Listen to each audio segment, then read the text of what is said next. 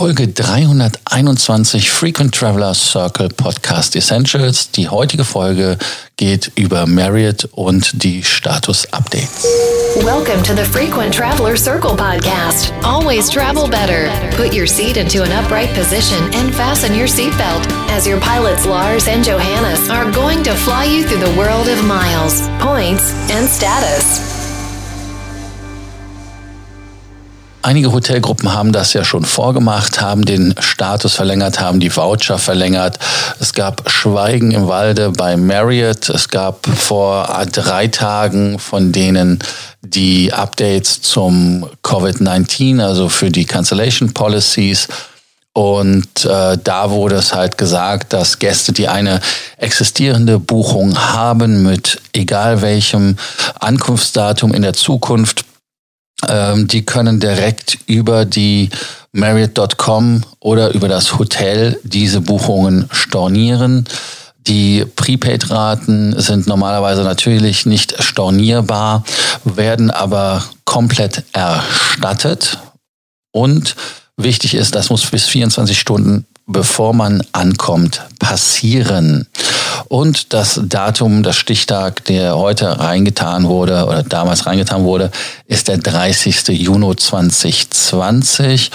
Und äh, für Buchungen von heute bis Juni 30. 2020 ist es so, dass diese auch bis zum 24 Stunden vor Ankunft kostenlos storniert werden können. Wer über andere Kanäle gebucht hat, also das heißt zum Beispiel über Online-Reisebüros wie Booking.com, um nur einen zu nennen, ähm, die können dann natürlich über diese Kanäle die Hotelzimmer stornieren. Und ähm, was gibt es sonst noch, was man wissen sollte? Ganz einfach. Man hat die Punkte die verfallen, pausieren lassen bis 31. August 2020. Die Street Night Awards, die werden bis zum 31. Dezember 2020 ähm, verlängert, beziehungsweise 31. Dezember 2021 sogar.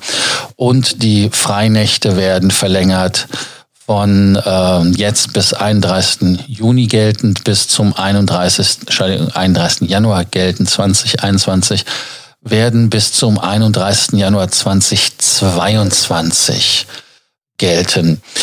Wer uns zuhört und aus China ist, der hat etwas andere Regeln. Die sind ein bisschen großzügiger sogar. Ähm, aber für uns, die wir hier in Deutschland, Europa ansässig sind, sind die Regeln ja sehr positiv. Einige Hotels haben ja auch geschlossen, also insofern könnte man ja gar nicht, auch wenn man wollte, dort übernachten.